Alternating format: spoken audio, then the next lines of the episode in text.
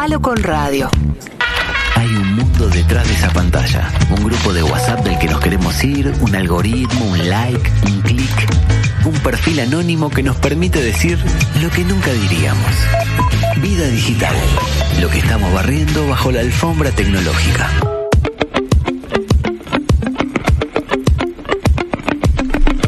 Qué linda presentación nueva, Juan Pablo. ¿La querés escuchar de vuelta? Para que ya que es el día debut. Dale. Sí. Yo seguro. ¿Podemos escuchar de vuelta?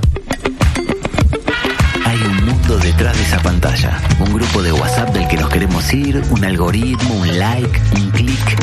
Un perfil anónimo que nos permite decir lo que nunca diríamos. Vida digital. Lo que estamos barriendo bajo la alfombra tecnológica. Es buenísima. Es hermosa. Me encantó. Martín Vidal. Ponela en loop hasta las 2 de la 3 de la ¿A qué hora termina esto? No, Ponela no en loop. No me sé el horario, no me sé el nombre. eh, No sabes quiénes somos. ¿La Él es? Santi, según la audiencia hoy. Qué programón, ¿eh? Uf.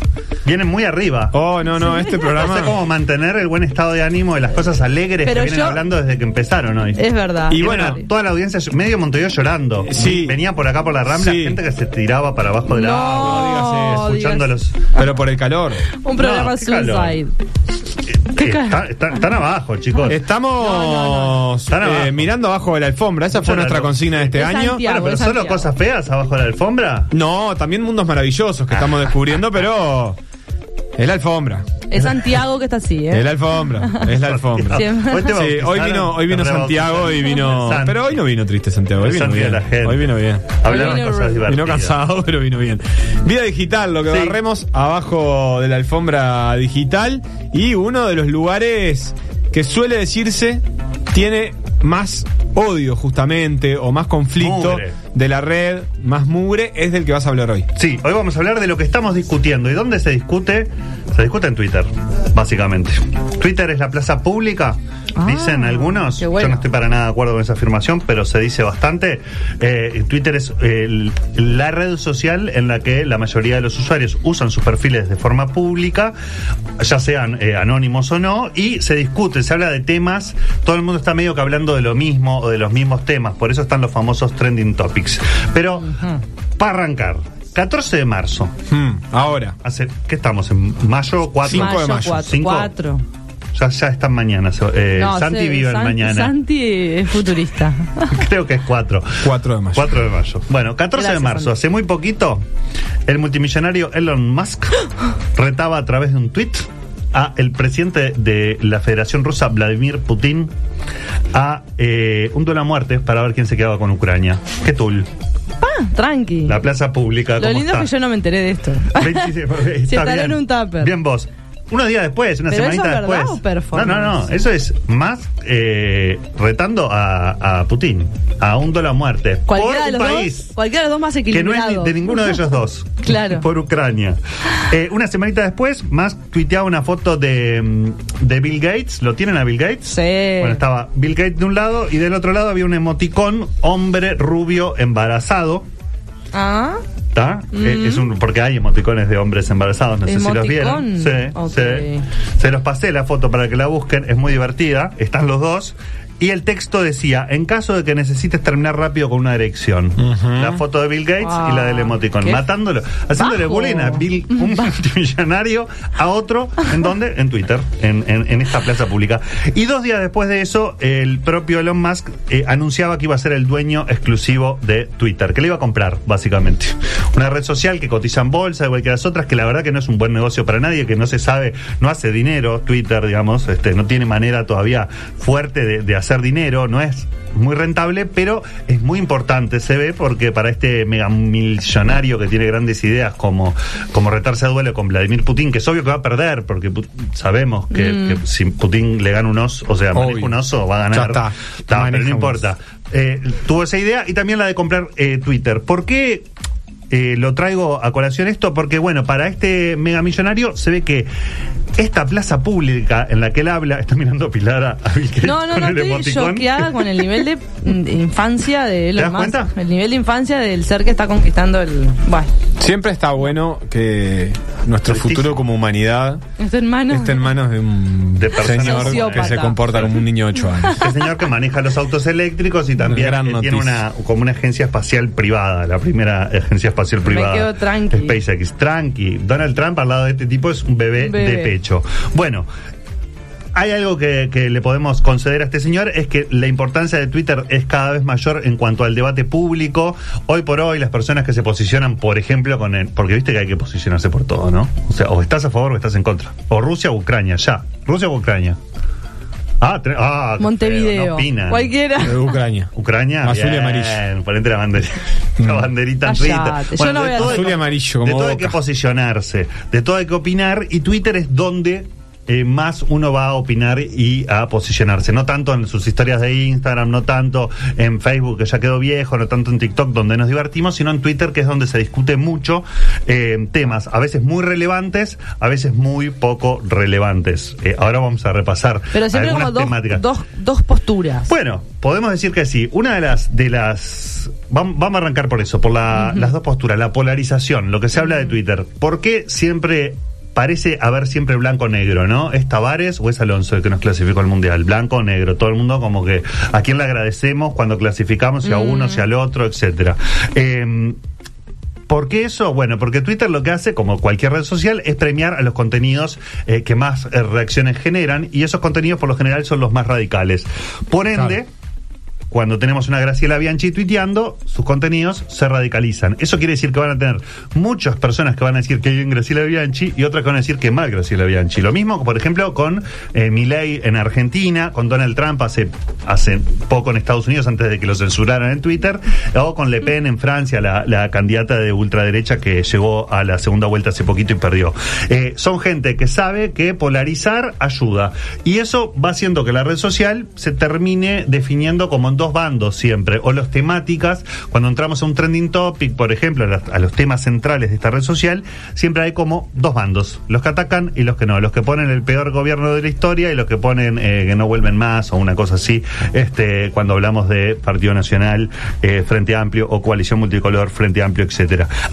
Polarizar es una buena herramienta entonces para Twitter y no tiene mucho que ver, o sí, habría que ver cómo funcionaban las viejas plazas públicas y ese debate público, pero tendemos a pensar que un extremista, alguien que llama mucho la atención con lo que dice, que a veces raya lo, lo, lo terraja, por decirlo de alguna manera, Mm. este, No me la esperé, pero genera, genera mucha, mucha más eh, reacción, ya sea buena o mala, que eh, alguien que tiene una opinión templadita, Sí, ¿no? sí. Como diciendo, yo quiero que ganen los dos, ni Putin ni Elon No, Musk, que sirve, empaten, que no, no se peleen. sirve. No sirven, ¿no? Es Pero es como siempre la búsqueda de la reacción. Efectivamente. Y esto está bastante potenciado también por los medios de comunicación tradicionales como nosotros, como esta radio, como los medios eh, gráficos, como los canales de televisión, que lo que hacen es levantar muchísimo de lo que se dice en esa plaza pública, que es un ámbito privado. Si vemos la cantidad de, de gente que usa y que publica en Twitter en Uruguay, no estamos hablando de mucha gente, estamos hablando de unas 200.000 Ah, cuentas activas, ponele como Ah, ¿nada mucho. más? Sí. Dije un millón seguro. No, no, no. este, 200.000 cuentas activas de las cuales hay que ver. Hay ¿Qué gente, que tiene, hay gente que tiene varias, ¿no? O sea, que, Gente que- como que vos, hace sus fakes y sus cosas. Entonces, no, en, términos representativos no es tan grande, pero después viene el país y dice, ah, lo que tuiteó Bianchi, lo que le respondió Claro. el otro, lo que contestó. eh, eh, hay un senador también ahora que quiere ser como Bianchi, uno del Partido Nacional. Bueno, en fin, como que juegan, apuestan sus fichitas al extremismo. Y no tiene nada que ver con el extremismo cuando hablamos del arco político, la extrema izquierda y la extrema derecha. Mucha gente a- acusa a Cabildo Abierto de ser eh, extrema derecha y sin embargo en Twitter no tienen posiciones tan fuertes. Domenech, por ejemplo, sí las tuvo en algún momento, pero después Qué eh, performer ese lo- lo- ¿eh? sí. Pero lo- los polarizantes, en serio, bi- Bianchi en la cabeza, ¿no? Sin, sin lugar a dudas. La Después, reina de la polarización. Otro fenómeno muy de Twitter y muy de la plaza pública eh, digital de la que estamos hablando hoy son las burbujas. El hecho de decir, bueno, eh, empiezo cada vez a seguir más a las personas que piensan como yo. Esto es natural a todas las redes sociales, no solo a Twitter, y me voy quedando con todos repitiendo la misma cosa. Vamos a ganar, vamos a ganar. Cuando llegan las elecciones no pueden ganar todos, pero todos están convencidos de que van a ganar porque estuvieron escuchando y manejándose con las personas que opinan igual que uno. O salgo a la calle pensando todos estamos en contra de esta medida de que ahora se puede casar por todos lados y vieron que el gobierno... Ay, sí. Bueno, y- Casar con Z. Cazar, caz- sí. Porque el otro también, pero, Sí, pero no se case, no te estabas, Pero no- que- no que estabas criticando eso. No, no, bueno, lo podríamos criticar Sí. fuertemente, pero no, cazar con teta. Vieron que ahora se- eh, hay como unas flexibilizaciones y se puede cazar en muchos lugares. Y uno puede estar convencido porque sigue a gente que piensa más o menos como uno, que es eh, cualquiera, eso.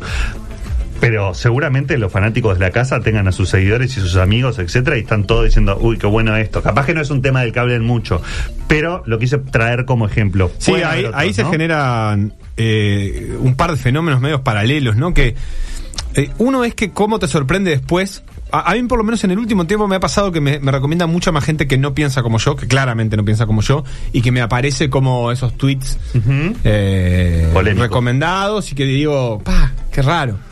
Eh, que, que- y es fuerte darse cuenta de, de que hay gente que piensa determinadas cosas cuando uno piensa otras. Totalmente. Eh, no deja de ser impactante. Decir, pa, realmente me pasó, lo último que me pasó fue con lo de Peri Rossi, por ejemplo, que me empezaron a aparecer, yo le comentaba a, a Pili, gente diciendo nada, este- esta que se fue del país en los 70, Ay, qué que abandonó, que, que al- la verdad que su poesía es mediocre y que es eh, torta y que yo decía, pa, qué viaje, cómo toda esta gente está pensando esto.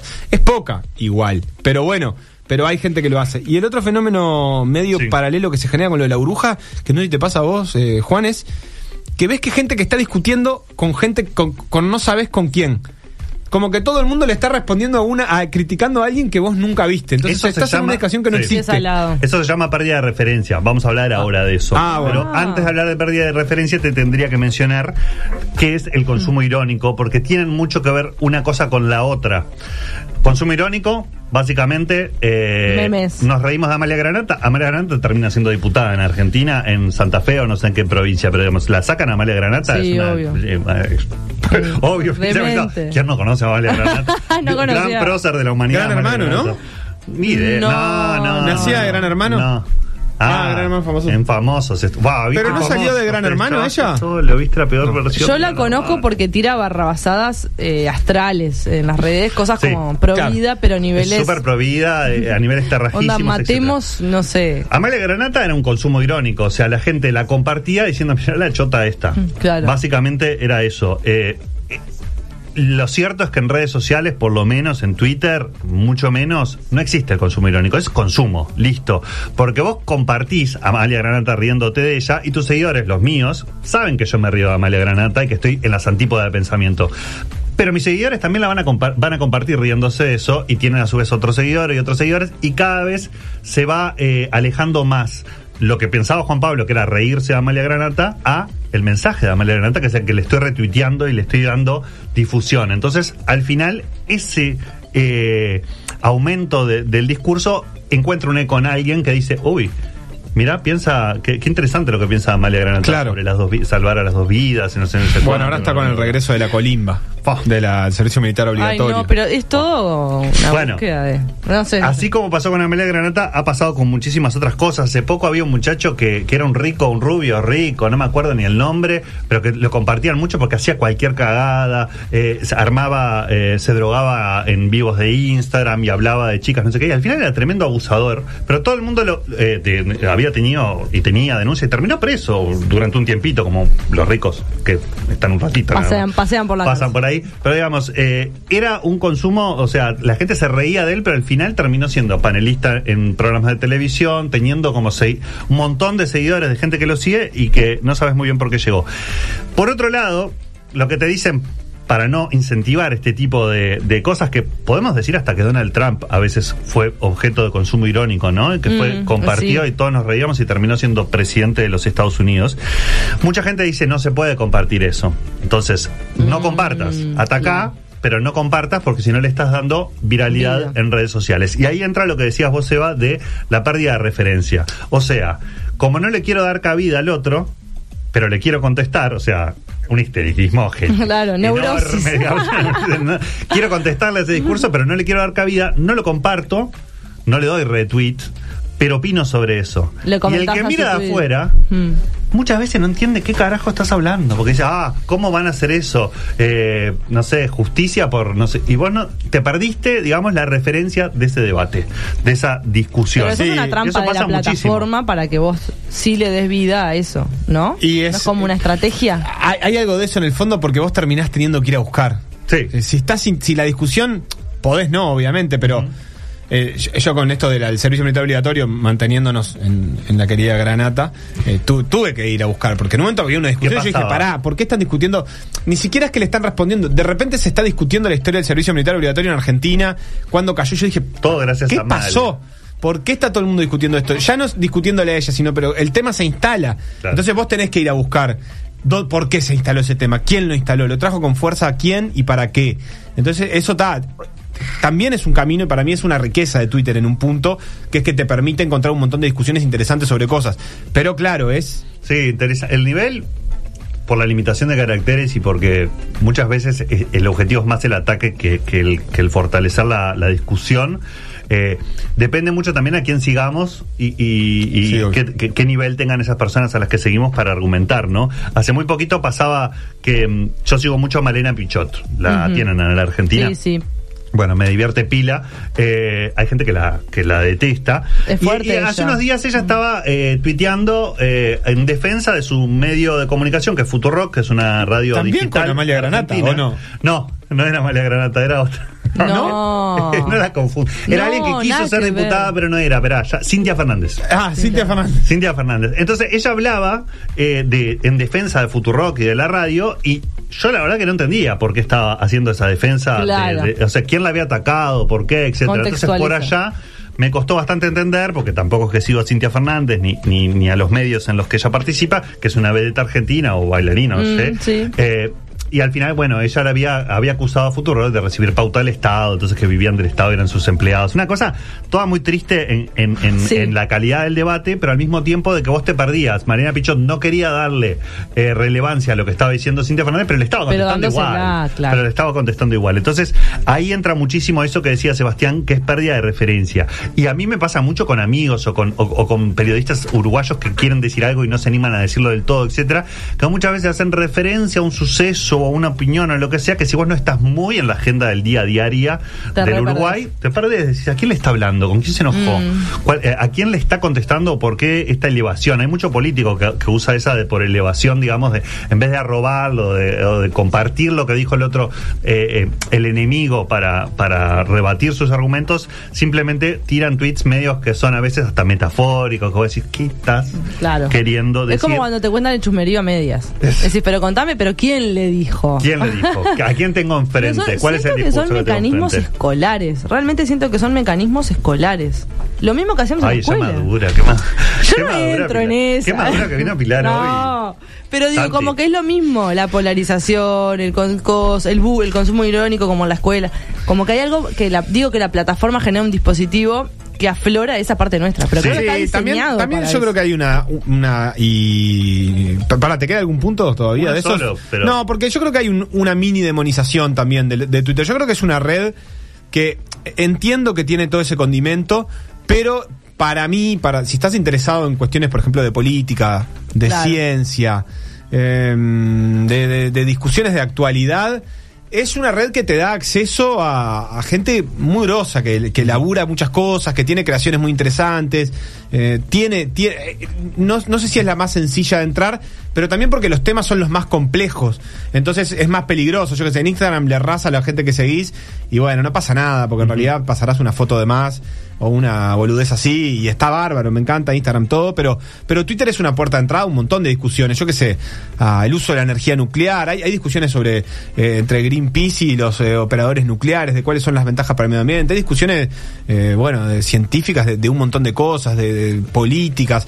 Es también una puerta de entrada. Yo no, no sé si, si lo importante de Twitter es lo que se escribe en esos caracteres, sino los lugares a los que te conecta, las la personas, los de- nombres, tipo, es- mirá este tipo, a ver, ¿por qué está diciendo esto? ¿Quién es? Ah, mirá, y ahí, y ahí encontrás un tipo que, que tiene 30 Ah. artículos que están buenísimos. Como Claro. todas las redes. La Uno- red tiene eso también, conecta. a- el, el- el perfil público de Twitter hace que, como decía Seba, vos puedas estar siguiendo a personas que de- de- en otros lugares del mundo que son expertos en determinadas materias y que a él le interesan y que, y que tiene acceso, digamos, a lo que están diciendo. También el perfil de que tiene mucho peso la palabra en Twitter, o sea, a diferencia de, de otras redes sociales que son mucho más visuales, en Twitter, si bien se pueden subir fotos y videos y gráficas y lo que sea, eh, lo que se dice, lo que dice un presidente, nuestro propio presidente, eh, que es el primero, la calle de Pueblo, el primer presidente uruguayo que usa Twitter activamente, ha hecho anuncios de, de cambiar Sí, eh, ministros o, o- o cosas directamente por Twitter. Entonces, pega una relevancia bastante fuerte. Es verdad que hay que saber curarlo bien, eso quiere decir saber a quién seguir y a quién no, y estar preparado para recibir muchísimo veneno, en el hecho de decir, es una red social que en la que el anonimato, que es uno de los, un- uno de los puntos que, que quería también traer a la mesa sobre las diferencias entre la plaza pública antigua y el Twitter. En el Twitter prima el anonimato. Hay muchísimas cuentas anónimas, muchas muy divertidas o muy buenas o muy interesantes y No otras que no sabes son. quiénes son del otro lado y la verdad es que son muy violentos. Es una red social que tiene unos niveles de agresividad bastante mayor eh, a, la- a las otras, a las otras que se usan hoy por hoy, Claro, que pasa que es- lugar a dudas. Es la única que, que, que es pública esa interacción. Es decir, en Instagram los comentarios son bastante laterales en las publicaciones. Claro, vos podés- Y en las historias directamente no hay interacción entre quienes, entre quienes, No entre quienes ven las El- las historias. exactamente. Entonces, Están no- pensados un no está más- habilitado ni siquiera. Está eso. diseñado para, que no se arme mafia, digamos. Claro. Pero en Twitter sí. Y, y, eh, después a partir de eso aparecen los trolls y los bots. Estos dos, eh, lo- los bots que son robots eh, manejados, digamos, básicamente, con mensajes manejados, y los trolls que son personas anónimas generalmente que se dedican igual, exclusivamente al ataque hacia una marca, una persona, un partido, una idea, lo que sea. Eh, esas dos figuras eh, campean por Twitter, son gran parte de las cuentas que hoy tiene esta red social. Son una de las críticas. Elon Musk, que parece que lo va a comprar efectivamente a Twitter, dijo: Voy a hacer lo posible para eliminar a los bots y a los trolls. Eso significaría como identificar a las personas, que es bastante. Mm, peligro. eh, eh, sí, es, es bastante peligroso o un arma de doble filo, pero claramente. eh, ayuda un poco a lo que es limpiar el aire, porque si vos ves cualquier comentario, ya sea de Graciela Bianchi o de cualquier dirigente de izquierda, moderado o no, van a ver que la mayoría de los comentarios que recibo por lo general son insultos, agresi- agresiones, agravios, cosas que en realidad no son hasta ilegales, que podrían este, eh, eh, Claro. llevar a juicios de difamación o a juicios de injurias, etcétera, y que porque estamos chiveando y no entendimos todavía que ese chiveo tiene su cuota Pero de porque realidad. la plataforma lo permite también.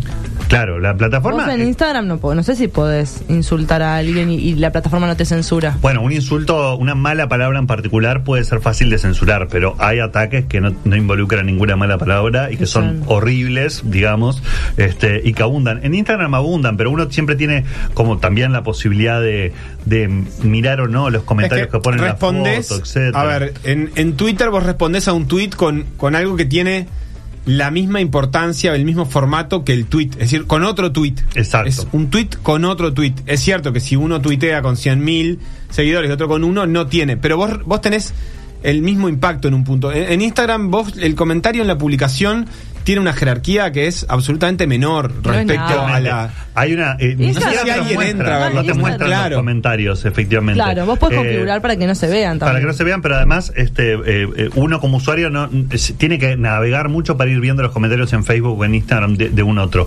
Eh, en Twitter lo que pasa es que yo tengo un Twitter, eh, una cuenta de Twitter que tiene las mismas herramientas que la de Donald Trump. Eh, bueno, Donald Claro. Trump lo suspendieron, lo, lo censuraron eh, durante la campaña, inclusive, y era como súper polémico porque la gente discutía así, lo que está diciendo es un bolazo, está bien porque está mintiendo en, lo que di- en sus tweets. Pero por otro lado está censurando al presidente de Estados Unidos, no sé. eh, o es sea, más una o- empresa que. Qué fuerte, ¿no? O sea, una empresa decide unilateralmente decir, le bloqueo el, el discurso a esta persona que hizo su carrera, además, eh, gracias a Ah. Twitter, ¿no? Y que también ayuda a posicionar a Twitter un poco este, eh, como red social. Pero pasa, pasa pila eso. Hay que saber curar un, un par de tips como para que no les dejo cosas eh, solo problemáticas de Twitter, sino también algunas, si quieren bueno. adentrarse en ese mundo que es el Twitter, que como decía Seba, tiene muchísima información, creo que está, que está buenísima, mezclada con muchos pelotudos hablando de fútbol Ay, y no, muchos discutiendo sobre, eh, no, no sé, eh, todo, todo, básicamente todo se discute en Twitter.